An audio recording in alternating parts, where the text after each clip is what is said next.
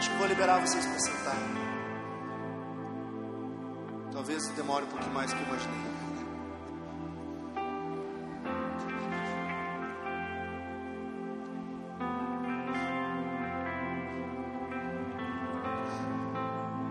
Muitas pessoas estão presas em ciclos viciosos emocionais.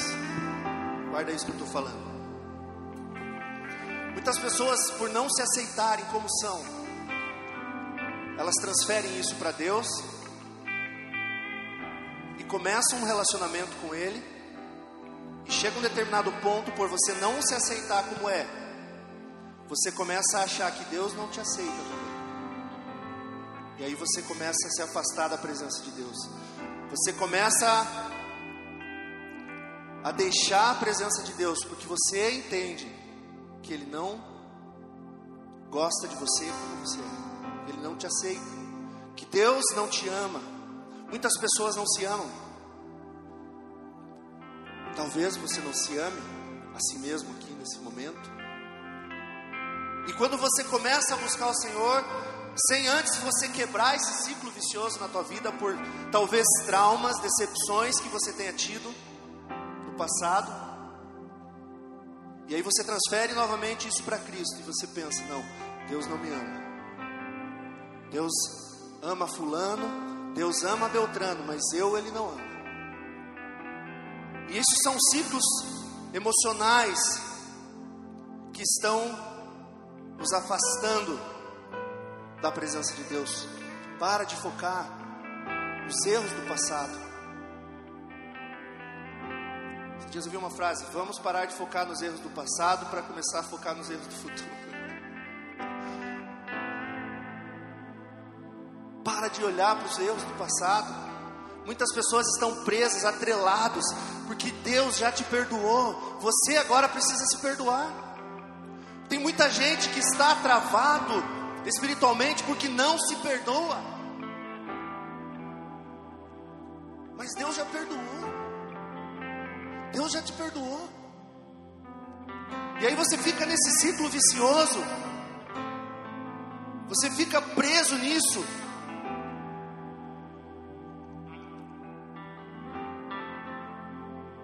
Já ouviu falar em autossabotagem? Pastora Suelen já deve ter ouvido na psicologia. A autossabotagem ela está ligada a uma maneira negativa de pensar. E não só uma maneira negativa de pensar, mas também hábitos negativos que nós temos. Então, se sentir inferior é uma autossabotagem. Ah, mas como que eu vou fazer isso para mim mesmo? São, são ciclos viciosos que estão dentro de você que não são de hoje, não são de ontem, que vêm de muito tempo, mas que Deus quer quebrar hoje aqui. Deus quer quebrar hoje esse ciclo vicioso que te auto-sabota, se julga, não sou merecedor. E não somos mesmo. Mas entenda algo: Deus nos ama. Não tem nada de tão ruim que você faça que vai fazer com que Ele deixe de te amar. E não tem nada tão bom que você faça que vai fazer com que Ele te ame mais. Ele nos ama. Ele nos ama. Para de focar naquilo que não se tem. Para de focar naquilo que não vai bem. E vamos focar naquilo que está bom. Isso é uma autossabotagem, ficar focando naquilo que a gente não tem. E hoje isso é muito fácil com as redes sociais. Porque as redes sociais é tudo lindo. São as fotos mais bonitas. Até eu fico bonito nas fotos da rede social. O pastor Rodrigo fica gato. Aquela selfie que ele faz, assim, aqueles carão, sabe?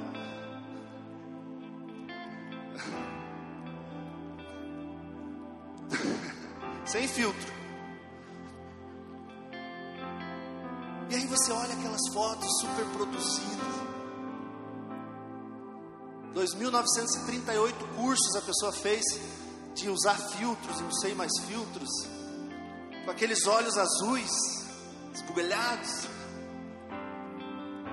E aí você começa a ficar focado naquilo que você não é. mas aquela pessoa também não é. Porque quando tira a maquiagem, fica tudo igual, meu querido. Então nós precisamos parar de ficar focando. Isso é uma autossabotagem. Isso é um ciclo vicioso que nós entramos. As pessoas não conseguem mais ficar sem fazer uma, uma comparação, se comparar com os outros, se comparar com a vida dos outros, se comparar com aquilo que você não tem. Outro ciclo vicioso que vem atrelado à autossabotagem é a procrastinação. Conhece essa palavra? Procrastinação é, um, é algo que tem um alto nível de destruição. A procrastinação é um ciclo vicioso que paralisa teu processo, paralisa o teu progresso, que te impede de crescer, de prosperar, de crescer ministerialmente, de se aprofundar na presença de Deus. Procrastinar é deixar de realizar tarefas que são importantes, como a oração, a meditação da palavra, a leitura. Porque leitura é uma coisa, meditar na palavra é outra. Nós precisamos ler a palavra do Senhor e meditar naquela palavra. Se nós apenas lemos a palavra de Deus de uma forma preguiçosa, de uma forma procrastinada, nós não vamos absorver aquilo que a palavra tem para nós, para que nós possamos nos aprofundar nesse avivamento, para que nós possamos adentrar esse avivamento, acessar. Eu gosto dessa palavra que o pastor Silvio usa: acessar o avivamento. E Ele quer que nós acessemos esse avivamento, mas se livrando de todo o laço que nos, nos envolve, que nos embaraça. Por isso que a palavra do Senhor fala que nós precisamos deixar todo embaraço. Embaraço é tudo aquilo que não é pecado, mas que te afasta de Deus. Muitas coisas são embaraço em nossas vidas. Muitas coisas. E que não são pecados. Entretenimento não é pecado, mas é embaraço, se não usado da maneira correta. Porque o camarada passa horas e horas assistindo séries, mas não consegue ficar na presença do Senhor 15 minutos. Isso é embaraço, isso te afasta de Deus, isso é procrastinação. Então, tire do teu vocabulário, depois eu faço. Depois eu vou, depois eu leio, amanhã, amanhã eu vou para o encontro, amanhã eu abro célula, amanhã eu me disponibilizo a fazer a obra do Senhor. Tira esse vocabulário da, da tua vida, acabe com as distrações, desligue o celular, desligue a TV. A pior burrice que alguém faz é entrar na presença do Senhor com o celular ligado. Porque isso aqui tira a nossa atenção de um jeito. Isso aqui, se a gente sai de casa sem isso aqui, a gente volta 200 quilômetros para pegar. Estou falando mentira, é só eu que faço isso.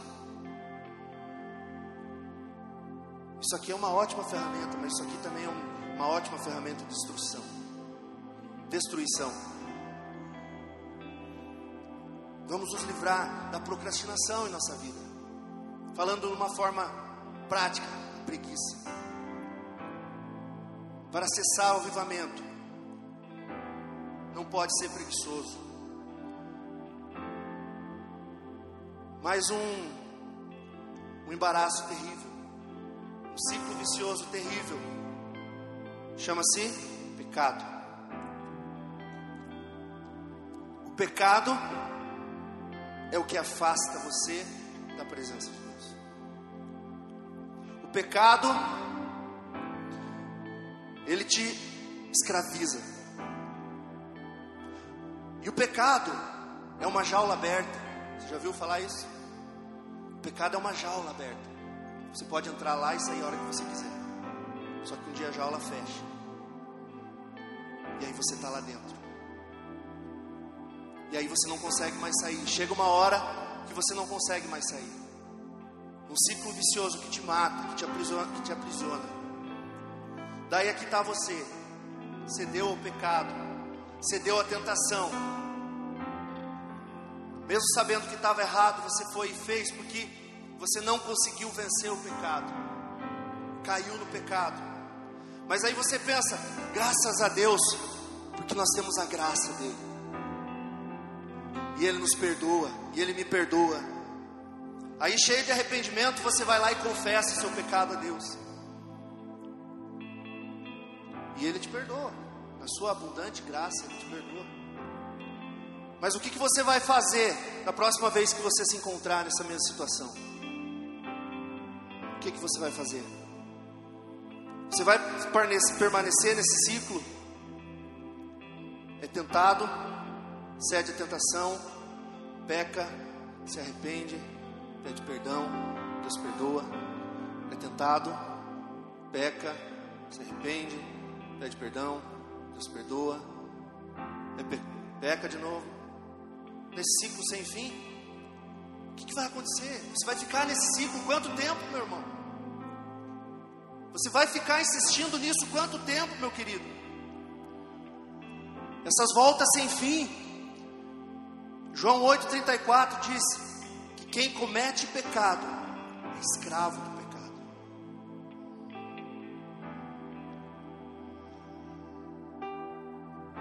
Qual é a sua atitude em relação ao pecado? Não pecar é uma atitude, é uma atitude nossa, é uma escolha. Nós, absoluta, absolutamente, nós somos perdoados pela graça, somos salvos pela graça, mas através do sangue de Jesus que foi vertido na cruz, não é verdade? Mas essa graça, ela não tem fim nisso só. O sangue de Jesus não foi derramado só para isso.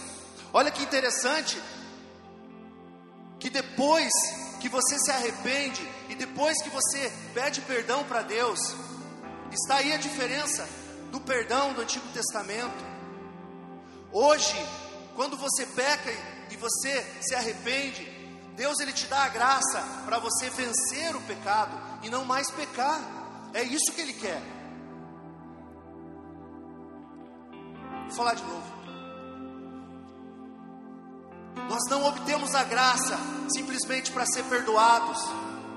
Nós obtemos a graça para vencer o pecado. Essa é a verdadeira graça.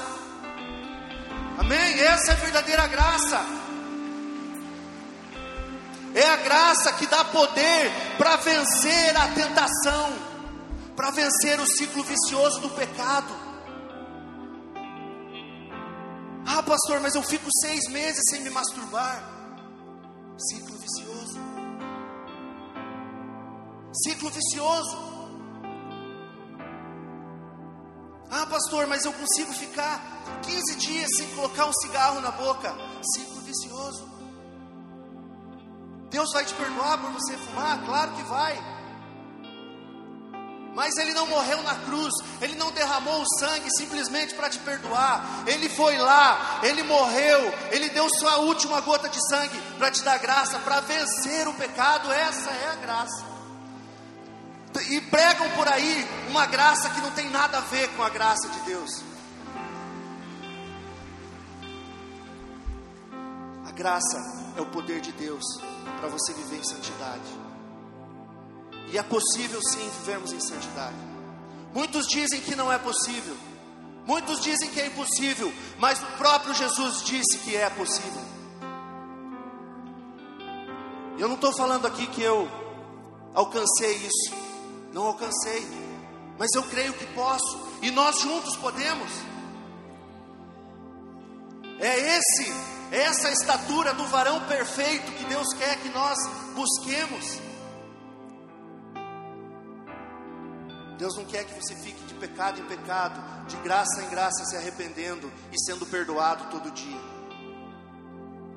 Deus quer derramar a graça para te dar poder e força para vencer o pecado para vencer todo o ciclo vicioso na tua vida, para vencer tudo aquilo que está te afastando de Deus.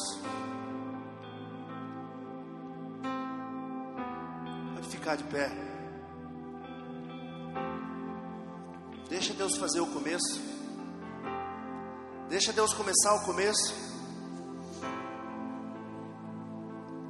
Feche teus olhos. Oh Espírito Santo. Começa o começo, Senhor, nas nossas vidas, Pai. Começa, Senhor, tirando todo o ciclo vicioso, Pai. Que tanto, Senhor, nos afasta de Ti, Pai. Não queremos mais, Senhor,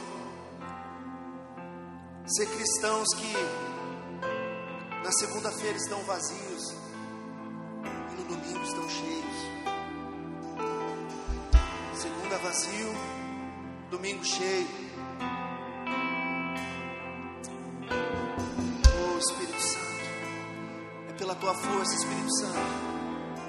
É pela tua força, Espírito Santo.